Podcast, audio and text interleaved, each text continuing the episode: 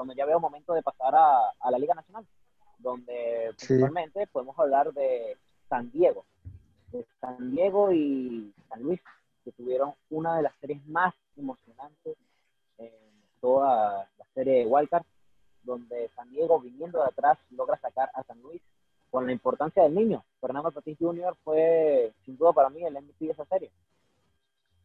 Y das en el punto clave, Carlos, porque yo soy de los que pienso, opino, que como vaya Fernando Tatis Jr., va a ir San Diego. Es la bujía de ese equipo. Si él está mal, a San Diego le va a costar, pero si él está enfocado, metido y bateando, ese equipo, mira, serio candidato a, cosas interesantes. Sí, esa, es la clave de San Diego. Eso, es lo que yo iba a decir con este tema. Tatis Jr. es la clave y la bujía de ese equipo. Detrás tiene a Manny Machado como compañero, obviamente, otro que ya muy bien conocemos que, es capaz de hacer. Pero sin, sin duda alguna, Tatis Jr. hizo de todo en esta serie batió, dio dos honrones en el mismo juego, que fue en el último juego, como sabemos, con el, el perreo famoso.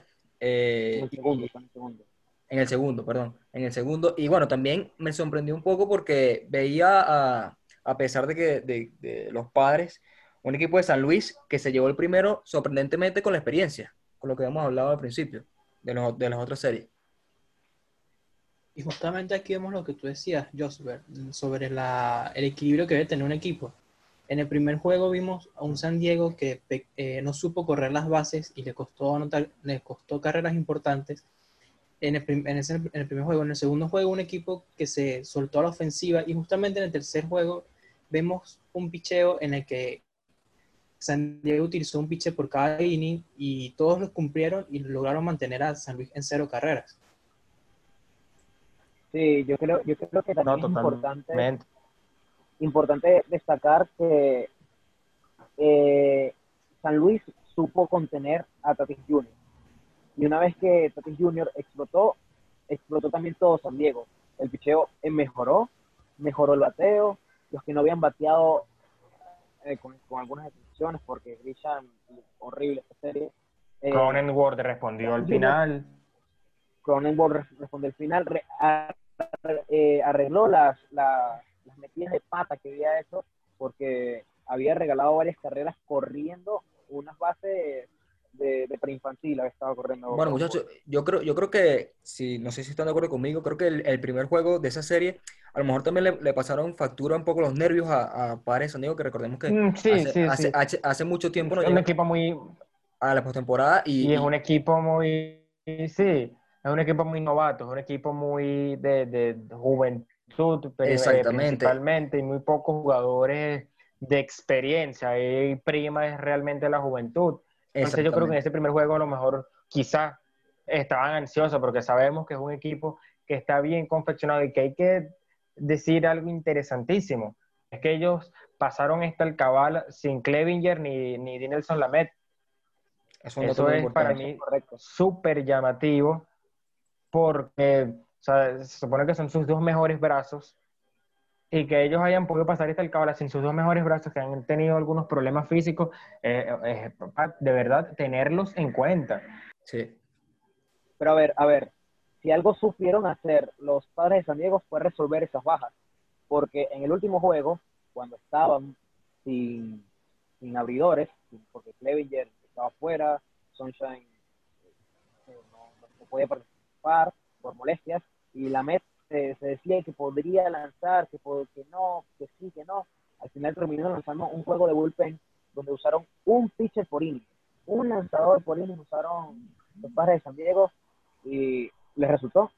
Terminaron amarrando a los bates de San Luis y no pudieron hacer nada tampoco. ¿Qué te parece si ya avanzamos a la siguiente serie, Carlos? Sí, me parece bien donde tenemos a... Quiero hablar sobre los Dodgers y Milwaukee. Milwaukee que entró en el último juego de la... En el último juego de la temporada regular entró porque perdió Milwaukee, sí, pero también perdió San Francisco y, perdió y perdieron los Phillies. Entró como la gran cenicienta y quedó fuera barrido por unos Dodgers comandados por Mookie Beck y por un Clayton Kershaw que va por la reivindicación en postemporada. Sí, totalmente. Yo creo que ahí lo, eh, lo más llamativo y realmente positivo, porque fue muy fácil, o sea, lo hizo ver muy fácil los dos, prácticamente como si fuera una serie de, sin menospreciar al, al rival, a los cerveceros de Milwaukee, eh, lo hizo ver muy sencillo eh, los Dodgers de Los Ángeles. Y lo, la noticia es que Clayton Kershaw lanzó y lanzó bien. Hizo lo que se esperaba de él. Eh, la curva le funcionó de las mil maravillas, los picheos los colocó, estaba a sus andanzas, los, los picheos le salían por donde él los quería poner y creo que eso fue lo, más resaltante porque la, la, serie fue sobre rieles para, para, para los Dodgers de los Sí, no, Kershaw, se vio cómodo porque se veía dónde quería colocar los picheos, se le dio una confianza en el montículo increíble que no se le veía, que, que, que tenía tiempo sin verle así y menos en postemporada, porque recordemos que ha sido muy mala su, su, su época en postemporada. También hay que, hay que ver que Milwaukee, como dice Carlos, muy mal. Eh, bueno, recordemos que también, como, como tú dices, el, pasó una postemporada, pasó en el último juego de, de la ronda regular y, y sin un récord sin un récord positivo, que, que, es, lo, que es lo, más, lo más resaltante. Un Christian Jelix, que es la bujía de ese equipo, una temporada para el olvido también. Eh, no, no veo algo positivo que, que rescatarle a, a, Milwaukee y en el, lado de, en el lado de los Dodgers, bueno, como lo vimos en toda, la, en, la, en toda la temporada, uno de los grandes favoritos para llevarse el, el título de la Serie Mundial y un Kershaw que es de, es de, lo más resaltante por lo que, por lo que dice Carlos, de cómo, cómo lanzó esos ocho innings cómodo. Sí. Se vio cómodo si Kershaw, si Kershaw se mantiene así, los Dodgers son los eh, grandes favoritos, los grandes candidatos. Tienen un reto mucho más difícil por delante, le tocará a los padres de San Diego, ya hablaremos un poquito de eso más adelante, pero eh, tienen un reto importante a continuación, porque esta serie contra Milwaukee fue realmente un paseo, muy, lo hicieron ver muy sencillo. y justamente ahí es donde yo quiero ver a, a, Kershaw, cuando enfrente a unos padres de San Diego, que es un equipo mucho más contendiente que lo que fue Milwaukee. Sí, no, es algo que Milwaukee en verdad no hay nada, no hay nada que, que, que sumarle, porque todo, todo estuvo mal, no sacaron, no había, no había lanzadores ni siquiera abridores, fue, fue, una locura, lo, lo de verdad, lamentable porque si recordamos temporadas anteriores, un equipo de Milwaukee que estaba para, para grandes cosas y creo que esto le, le, pasó factura esta temporada que fue muy, muy mala. Y bueno, los, los Ángeles Roger que, que les pasaron por encima y como dice Yomar, Joher, que fue fácil, fue fácil, se vio muy fácil también. Y uno se pone a pensar un poco que quizá, quizás es lamentable como bien lo dices tú, porque si hubiese pasado quizás los Giants o, los Phillies, pensaría que lo hubiesen dado un poquito más de pelea que lo que hizo, o hubiesen hecho la serie ligeramente más interesante, más, más atractiva. Uno ve, la, uno ve los juegos y uno siente que, que, estaban jugando solo los, como digo, sin menospreciar. A lo mejor este es el, el, el asunto del que no les gusta a algunos de la, de la extensión de la postemporada, ¿no? Pero bueno, eh, es lo que hay. Los, los, cerveceros hicieron lo, lo, mejor que pudieron con las piezas que tenían, porque iban bastante corticos. Sí, sí. No, y también para también en el primer juego, por un momento se le puso cerradita la jugada a, a los Dodgers, pero no pudieron hacer más. Ya para cerrar la serie, eh, esta serie. Sí, con un de Abisail García. Decir, no, de, de, Orlando Arcia. De Orlando Arcia. Ah, Orlando Arcia, el otro venezolano, claro, claro y Orlando Arcia. Y para cerrar la serie, eh, Orlando Arcia con ese jonrón llegó a 11 juegos consecutivos de postemporada conectando de hit, pero Clayton Kershaw al día siguiente lo cortó y en 11 quedó esa racha. Y otra cosita más para agregar a esta serie es que Bruce Graterol se anotó con su primer salvado y también empezó la duda en Dave Roberts sobre quién va a ser su cerrador, si Graterol o Jansen ya que Jansen ha venido poco a poco en decaída. Y Graterol ha venido... Para pasar a la siguiente serie donde tenemos a Marlins, tenemos a los Marlins y a Chicago, una serie que ganaron los Marlins, donde todavía no pierden una serie de postemporada. Los Marlins sorpresivamente no han perdido la primera serie de postemporada, llegaron en el 98 y ganaron, llegaron en el 2003 y ganaron, y esta vez barrieron a los Chicago Cubs. Sí, y es que a pesar de que quizás Chicago era el favorito por haber clasificado y ganado su división, eh, creo que Miami tenía un equipo mucho más equilibrado, más, más, balanceado, sobre todo en la parte ofensiva, que era lo que le faltaba a Chicago en todos sus encuentros, y Miami tenía ofensiva, que lo demostró, buen picheo y un buen relevo, que fue lo que los llevó a ganarle a Chicago y barrerlos en dos juegos. Sí, Miami, Miami es el equipo sensación, para, por lo menos para mí. A mí, mm, ¿por qué digo el equipo sensación? Porque no tienen ninguna superestrella. Ellos no tienen un Mike Trout, un Bryce Harper, no tienen un Aaron Judge, no tienen una superestrella, un super contrato. Y sin embargo ahí están, tienen un equipo muy atlético además. Son ellos, eh, es lo que le gusta a Don Mattingly, un equipo muy atlético y, y además, o tienen el jugador de fuerza no, no es una superestrella, es su pilar. Bueno, buenos jugadores del infield, buenos jardineros que con toda la lesión de Marte, porque se les lesionó Marte en el, en el primer juego, todavía tienen un, un, buen equipo, son un buen equipo de béisbol. Tienen tres buenos abridores con Alcántara, que sin embargo, a pesar de tener una temporada regular muy flojita, en, la, en el primer juego, en la postemporada, se comportó como un as, de verdad. Tienen a, Pablo López, que todavía no les ha lanzado y que probablemente lance el primer juego el martes.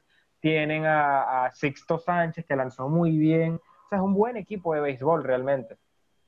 un equipo que se ve bien balanceado, un como equipo... tú dices, eh, corre muy bien las bases, saben cuándo tocar la bola, saben cuándo aprovechar, hacer, hacer las cosas como tienen que hacerlas. yo creo que la clave de, de, los Marlins, no sé si están de acuerdo, es el picheo. Es como tú dices, Josber, es un Sixto Sánchez que que está en un momento y en su primer año, increíble cómo, cómo lanzó contra Chicago. Eh, le dio eso, claro, se, se, vio en un momento, en, algunos innings, complicado, un poco de descontrol, pero supo, supo salir de ese problema y, yo veo unos Marlins de Miami que pueden dar pelea porque están muy compactos en toda, en toda la, claro, sacando a Starling Marte, que pueden recuperarlo, que espero que sea así, eh, un equipo muy compacto.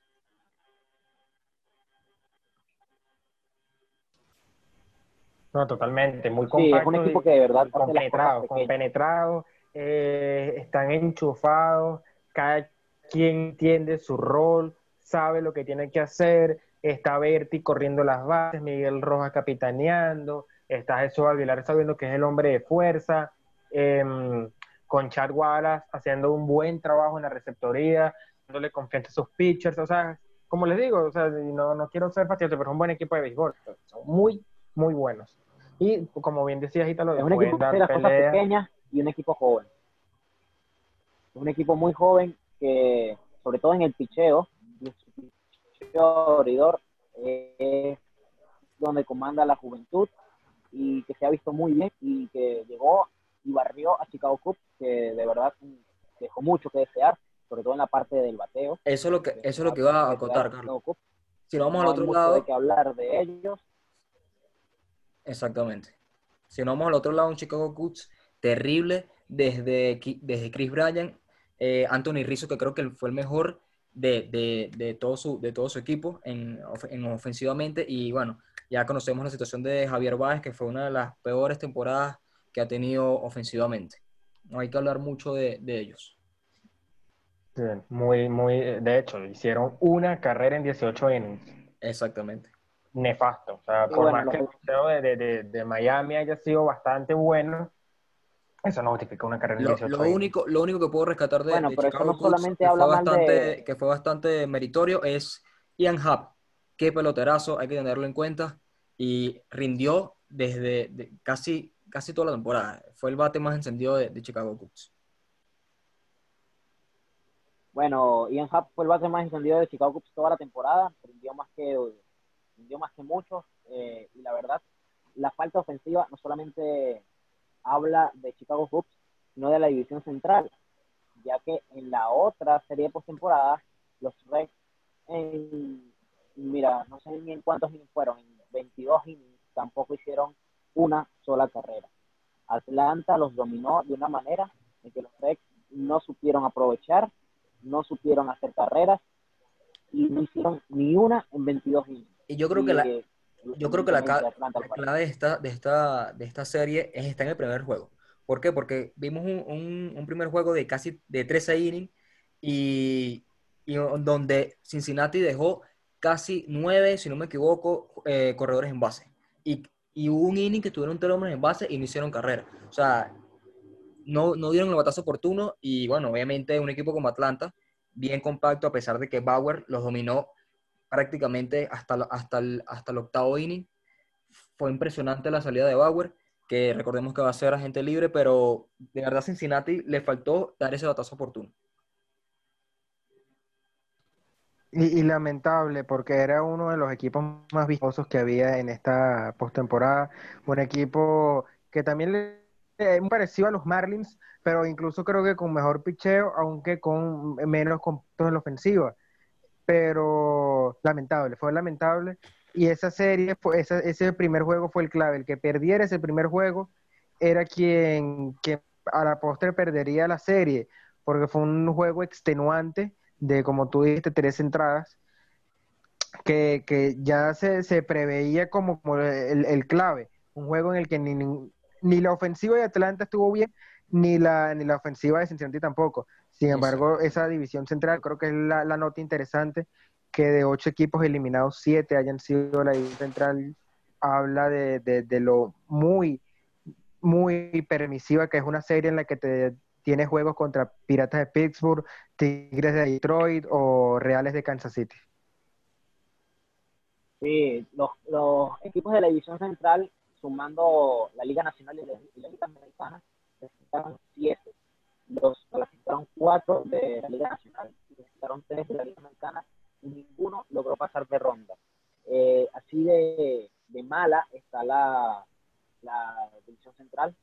Eh, de verdad, sí, el único, el único equipo que, quedó eliminado, que no era de la división central, es los Azulejos de Toronto. De resto, todos los demás quedaron, ni siquiera compitieron. Lo, lo peor es que yo creo que el que más compitió fue quizás los Medias Blancas, por ahí los Rojos, sin embargo, los barrieron. San Luis, medio reaccionó en el primer juego, pero poco y nada, eh, fue muy sencillo. Los, los cachorros de Chicago fueron rival, quienes ganaron su división en la, nacional, los Twins de Minnesota tampoco, o sea, terrible, es terrible lo de la división central. Sí, sí, completamente. Pero otra cosa que para cerrar la serie Atlanta versus Rex, y es que los rojos de Cincinnati de verdad desperdiciaron par de joyas de picheo. Luis Castillo lanzó 7 innings de una carrera y Trevor Bauer lanzó 8 de 0 carreras y ninguno pudo ganar. Eh, Pero aquí también creo que, que faltó experiencia en postemporada, sobre todo en el manager y en ese primer juego el manager tuvo varias equivocaciones en decisiones como la de sacar a su catcher y meter a un emergente que al final no terminó utilizando porque mandó un robo de base atrasado que terminó en out. Y en el último inning enfrentó a un Freddy Freeman que fue candidato al MVP y en vez de darle las, las cuatro malas y llenar las bases, ya que está igual perdida con la carrera de tercera, lo enfrentó y terminó dándole el hit los terminó sacando. Bueno, yo, quiero, yo quiero darle un poquito la mano derecha a los al manager de los Rojos de Cincinnati, porque el pitcher que enfrentó a Freddy Freeman, a pesar de que Freddy Freeman es el mayor candidato al MVP de la Liga Nacional, Freddy Freeman, no, no es un bateador excelso, no batió de manera perfecta contra los zurdos, y en vez de contra los zurdos fue imponente. Los zurdos solamente le batearon para 0,92. Del otro lado, si le das la base por bola, te venía Marcelo Zuna, que a este no le importa si es derecho o zurdo, se le batea. Así que le doy un poquito la derecha por aquí al manager de, de los Cincinnati, pero se pudo, pudo haber hecho cosas mejores. Sí, no, claro, eso es, es, algo que dice Yomar que, que hay que resaltar, es la inexperiencia en postemporada, lo que venimos hablando de los equipos que, que, quedaron eliminados por inexperiencia, y esto le, y esto le pasó a los rojos. Esto le pasó porque... Mira, a mí, a mí no, yo no, me, yo no creo en esa inexperiencia experiencia así en, en, en postemporada, porque eso es relativo. lo que es la inexperiencia en postemporada, ¿qué equipo más inexperto en postemporada que los Marlins de Miami? Que, que ninguno de sus jugadores, bueno, no, o sea, ellos como equipo no llegaban desde 2-3. Por ahí lo, lo, podemos sacar. O sea, esa inexperiencia es, entre comillas, utilizarlo. Uno lo puede decir, pero realmente yo creo que, que, los equipos de la Liga Central estaban más bien acostumbrados a otro tipo de juegos, jugar entre ellos, una, exigencias menores. Y es que la mayoría de los equipos de la, del... Pero, Miami cuenta con Don Martin eh, como manager, que tiene bastante experiencia dirigiendo en grandes ligas y en postemporada. Mientras que los otros equipos que quedaron eliminados eh, no cuentan con esta experiencia desde, desde el manager. El manager de Cincinnati no tiene experiencia postemporada. Edgar Rentería con Chicago Chicago White Sox tampoco tenía experiencia. Y creo que ahí es donde yo por lo menos hablo de la experiencia en postemporada, desde el manager y las decisiones que puede tomar e influir en el juego. Sí, bueno, ahí puedes tener un poco de razón. Sin embargo, es, igualito em, debatible en ese sentido. Pero bueno, eh, no sé sí, sí, sí, sí, eso sea el, factor determinante a final de cuentas. Oh, completamente. Yo, yo siento que la, experiencia en la postemporada sí juega parte, pero quizás no un rol tan importante. Sin embargo, ya tenemos las series definidas. Ya la experiencia o la inexperiencia no podrá tomar parte de las series del wildcard porque ya están definidas las series divisionales. Por la Liga Americana tenemos Yankees contra los mismos de su división Tampa Bay. Se enfrenta a la división este, el ganador Tampa Bay contra el segundo, los Yankees. Tampa ya le ganó ocho juegos de 10 a los Yankees. Y yo veo a los Tampa Bay Rays como favoritos. Quiero que quiero escucharlos ustedes y decirme su predicción. Mira, yo creo que esta serie va a estar muy pareja. Yo creo que esta serie va a estar muy, muy buena también, porque como tú dices, sí, le ganaron 8, eh, perdón, le ganaron 8 juegos de, de 10, pero esto es, postemporada, y los Yankees han demostrado en los últimos años que cuando se habla de postemporada es otra cosa. Sin embargo, siento que esta serie va a pasar, la clave de, esta serie va a pasar es por el, por mm, el bateo, por el bateo porque el picheo Tampa Bay sí tiene mejor picheo que, los Yankees, pero hay que ver cómo están esos bates y cómo, cómo llegan, porque esta serie va a estar muy interesante y muy cerrada a mi parecer. Sin favorito, yo creo que está 50 y 50. Yo doy el, para hacer predicciones siempre, eh, leí una frase hace poco en Twitter que decía, hacer predicciones es una, es una necedad, pero nosotros somos necios, entonces vamos a hacer, vamos a hacer las predicciones. Y yo totalmente de acuerdo. Para mí, yo pienso que, el, favorito es Tampa. Un poquito por encima. Lo que tú dices si bien es cierto, es una serie muy, muy igualada.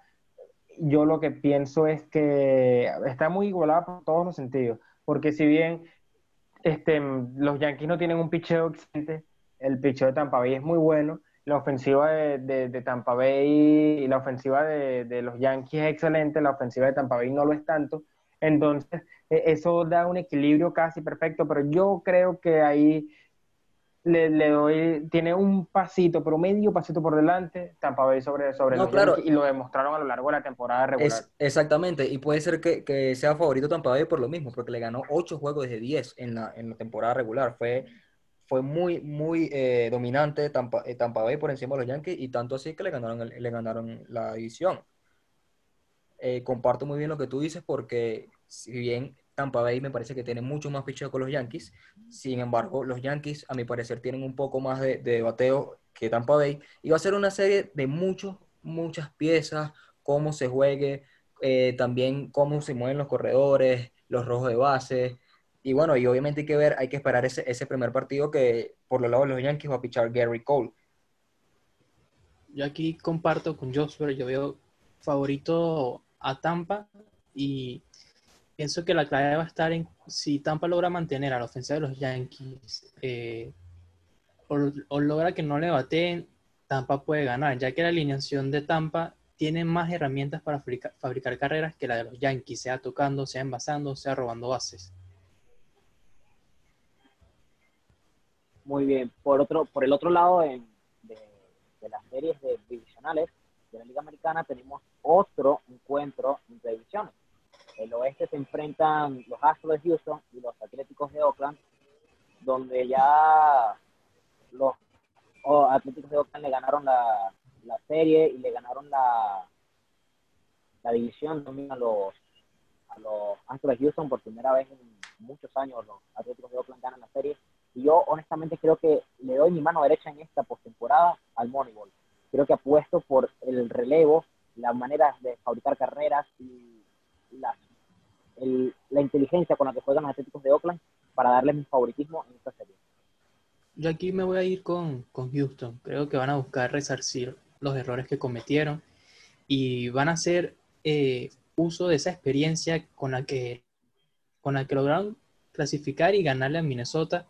Creo que va a depender más que todo del, juego pequeño, de quién pueda dar el batazo importante, de cómo roben base y de, sobre todo cómo se use bullpen y que este le responda a, ambas, ambos equipos. Sí, yo, yo también opino igual que Yomar, si bien Houston no es para nadie ni agrado, pienso que es una serie igualada, si bien de, quizá menos atractiva que la de Tampa Bay contra Nueva York, es menos atractiva, sí, pero igualmente es bastante pareja. Sin embargo, yo pienso que la experiencia y el, rodaje de Dusty Baker hace que, luzcan o tengan medio pasito por delante igual Houston sobre, sobre Oakland. Yo aquí me, yo aquí me voy por, con Carlos, con Oakland. Aquí estamos divididos todos. Eh, porque en la, ronda, en la ronda regular yo vi unos otros Houston muy mal contra el picheo de, de Oakland, ese, ese bullpen que, que, nombra Carlos. Hay que, hay que ver si, me, creo yo, y, entiendo que es así, que los Astros de Houston son favoritos por la experiencia, por cómo, cómo han venido, le ganaron a Minnesota, pero creo que Oakland va a dar esa sorpresa de, ganarle esta, esta gran serie a los Astros de Houston.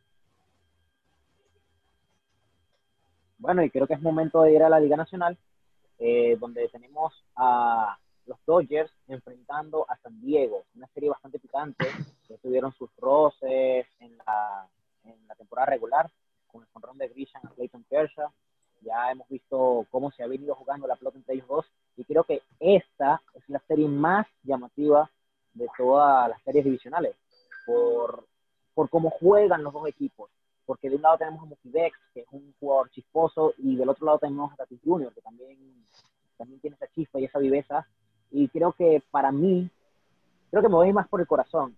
Para mí, los padres de San Diego van a pasar porque es, lo, que, lo que mi corazón me dice, porque los Dodgers también juegan muy buena pelota. Igual, aquí, aquí me voy con Carlos también. Creo que San Diego, con la explosión que viene de, de haberle ganado a San Luis, está más motivado para competir en, en, esta, en esta instancia. Y creo que eh, el manager de, los Dodgers todavía no va a aprender la lección y va a seguir cometiendo los errores que lo van a llevar a quedar eliminado. Yo creo que ustedes, tanto Yomar como Carlos, se están dejando llevar demasiado por el corazón. Yo opino que el claro favorito, y contra, eh, contrario a lo, que yo quisiera, porque tengo mucho cariño, eh, es muy fácil identificarse con este equipo de los padres, es muy fácil quererlos, muy fácil querer a Tatis, eh, que para mí se convirtió en mi jugador favorito en el béisbol actualmente, pero objetivamente eh, los Dodgers lucen claramente superiores por encima de los, de los padres, por lo menos para mí.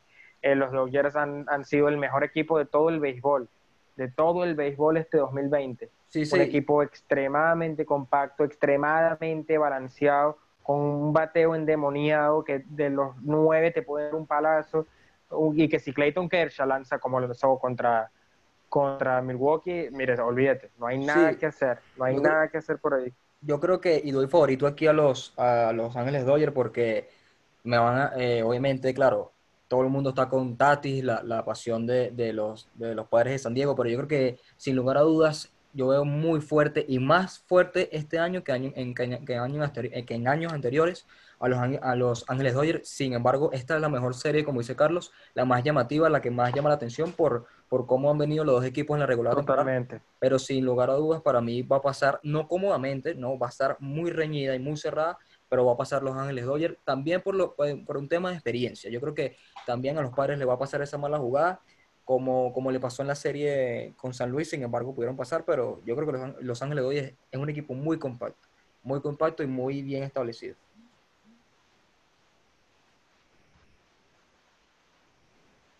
Y finalmente creo que nos queda la última, la última serie que va a ser entre Miami y, y Atlanta, en donde yo veo favorito Atlanta por la experiencia, la que tanto hemos hablado, y los bates de picheo que puedan llegar a tener.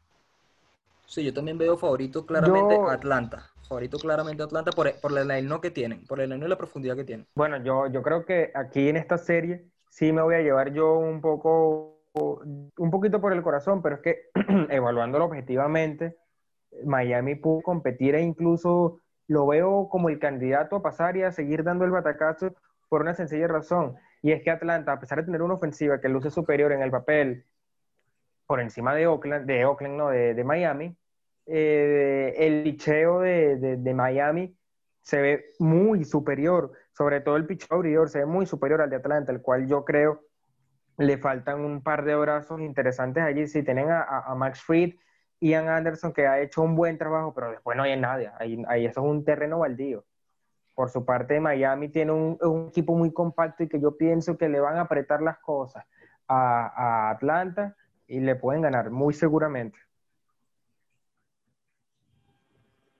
Sí, yo creo, yo creo también que, Miami en cuanto a picheo abridor es superior a Atlanta, pero es que el bateo de Atlanta ha sido, si no es el mejor, uno de los mejores en toda la temporada.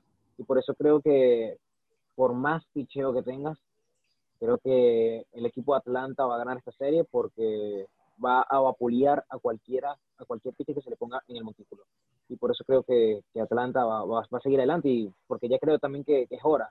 Ya es la segunda vez consecutiva que, llegan a estas instancias y ya creo que es hora de que, de que sigan adelante. Bueno, yo creo que esto ha sido todo el episodio de, de hoy. Este ha sido nuestro primer episodio también. Espero que puedan seguirnos en nuestras redes, a cada uno de nosotros. Las dejaremos abajo en la descripción. También espero que sigan en las redes de, este proyecto que está, está empezando y que poco a poco esperemos que siga creciendo. Les habla Carlos Colón y hoy me acompañó José Mujica, Italo Verde y Yomar García. Muchas gracias por escuchar El Mundo en 108 Costuras.